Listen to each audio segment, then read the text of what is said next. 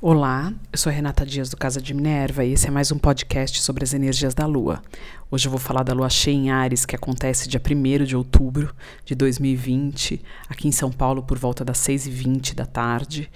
É uma lua cheia, onde ela estará em Ares, a 9 graus de Ares, e o Sol em Libra, a 9 graus de Libra é a primeira lunação desse mês de outubro, onde vamos ter três. Então a gente tem duas luas cheias esse, esse mês, uma agora e outra dia 31, e uma lua uh, nova no meio do mês.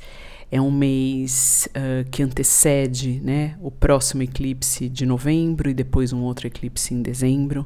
É um mês onde Marte está retrógrado, uh, mês onde Mercúrio ele fica retrógrado é um mês onde a gente está liberando as energias, então é, Saturno voltou a andar, Júpiter então já está andando também, e Plutão volta a andar logo depois, é, é, bem próximo né, dessa, dessa lua cheia. Então, um período de revisão daquilo que a gente acredita, período de revisão daquilo que é certo, correto e o timing das coisas e o período de revisão do que tem que ser eliminado para se transformar acabou.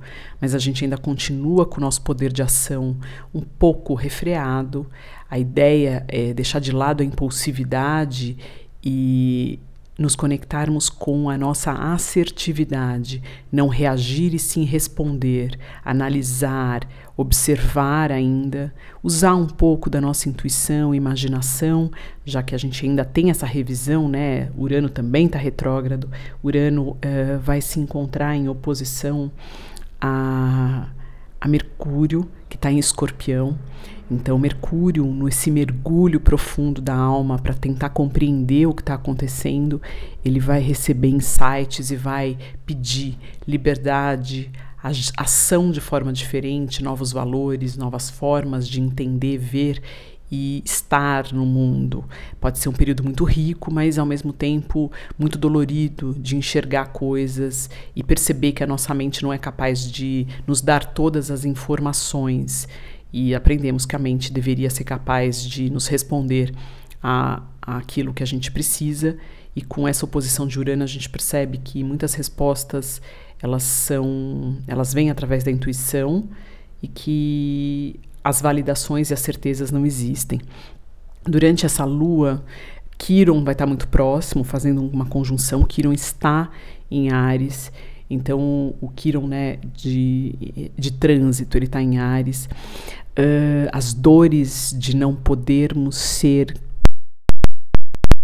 de, de agir e fazer o que quisermos no mundo e o que isso nos causa no corpo físico e na alma, elas podem receber claridade e é uma claridade que pode nos levar a um caminho de cura. Então perceba onde você se sente tolhido na sua capacidade de ação, onde você acha que não pode arregaçar a manga e lutar, onde você acha que não tem força para lutar pelas coisas que você quer, para ser quem você é de verdade, para fazer aquilo que você quer.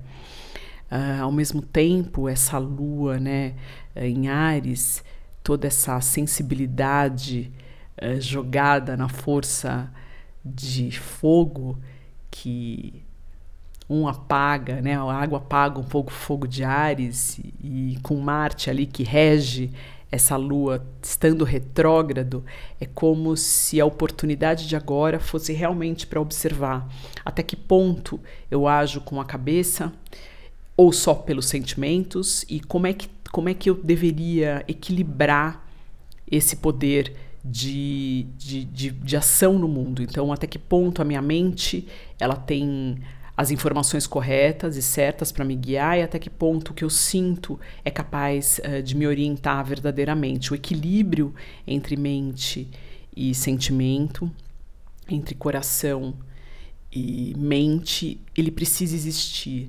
E isso afeta muito o nosso corpo físico, né? O excesso de energia que às vezes Marte está nos impondo e a incapacidade de ação que o mundo está nos impondo, por conta de tudo que vem acontecendo, pode estar nos estressando além da conta. Então, o equilíbrio interno nosso entre o que nossa mente acha que a gente tem que fazer, aquilo que a gente sente que deve fazer, ele precisa existir.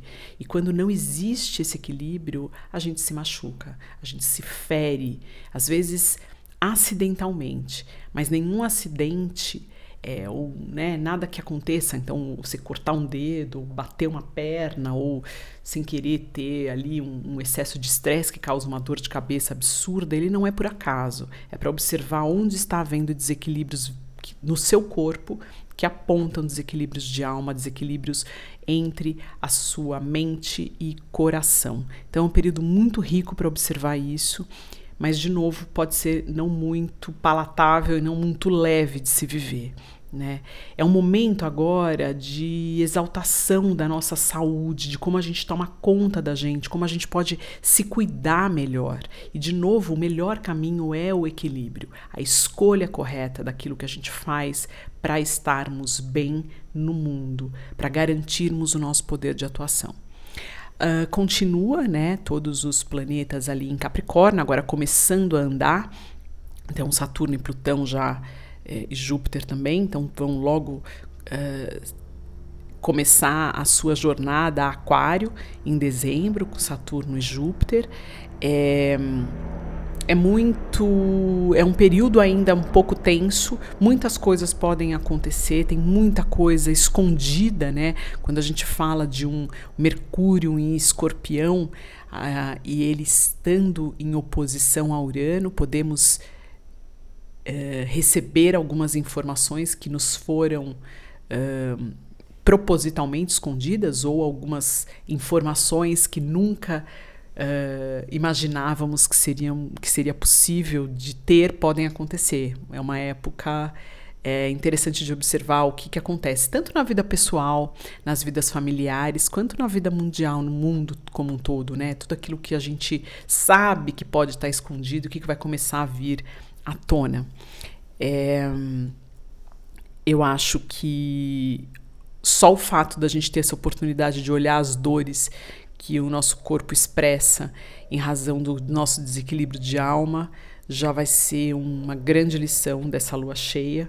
E aproveitar, né? A lua cheia em Ares é poder de ação, é quem a gente é, é a força física de agir e de estar caminhando para frente, sem esquecer do outro, né? O sol está em Libra, então o outro é importante, caminhar junto torna os nossos passos uh, mais leves e pode nos levar mais longe.